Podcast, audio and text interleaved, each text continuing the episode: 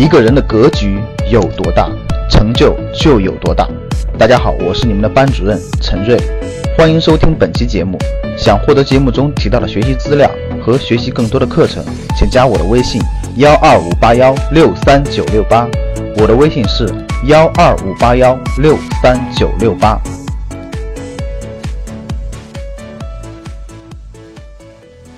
在高尔夫比赛当中，我们经常听到小鸟球、老鹰球、信天翁，感觉非常有意思，而且很形象。越往后说明水平越高，老鹰比小鸟飞得高，看得准；信天翁比老鹰瞄的也更好。这个说法是由高尔夫的规则得来的，由第一杆开始，接着第二、第三杆重复的击球，将球打进洞。击球次数若正好和规定的杆数十八杆相同，基本上就是职业水平了。如果少一次击球，则称为小鸟球；少两次，则称为老鹰球；少三次，就是信天翁。其实，在真正的打球过程当中，业余的选手并不是不能打出一杆进洞的好球，但为什么就是比职业选手的整体成绩差呢？业余和职业选手最大的区别在于状态的稳定性。业余选手一杆好球之后，往往接着的是几个烂球，而职业选手却能将所有的发挥稳定在较高的水平之上。这个道理对于咱们有过不少投资经历的人来说，是不是似曾相识呢？是的，巴菲特投资成功的关键在于他的年化复利能三十年稳定在百分之十五的水平，而死于半途的很多投资黑马，这一轮的行情能翻好几番，而下一波的行情却亏得血本无归。我们不管是击球还是投资，成功者和失败者最大的区别其实在于两个方面：第一，是否能够有持续的稳定的发挥。失败者有成功的投资，但失败的更多；成功者不是没有失败的投资，但好的投资更多。就连巴菲特也不例外。在今年的巴菲特股东大会上，他公开承认了两个失败的投资，一个是买了 IBM。巴菲特在六年以前投了一百八十亿美金，到现在为止都没有赚钱。另外是没有买到谷歌和亚马逊。尽管巴菲特公开承认了这两个巨大的投资错误，并不妨碍他依然是上世纪到今天的公认股神。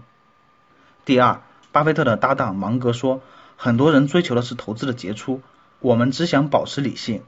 失败的投资者心里往往想，一定要翻倍，一定要赚多少多少倍。而两位股神级人物的观点是，我们只想保持理性。失败的投资者小赚的时候想赚更多，大赚的时候想豪赌一把，小亏的时候心里滴血，巨亏的时候万念俱灰。我们长期价值投资的祖师爷一直告诫并奉行的是保持理性，细水长流。这样才能赚更多的钱。说到这里，我们发现其实不成功的投资最大的问题来源于不稳定。为什么不稳定呢？第一点主要是对自己的投资能力没有把握和信心。现在有两个投资者，让我们一起来看看哪个更容易成功。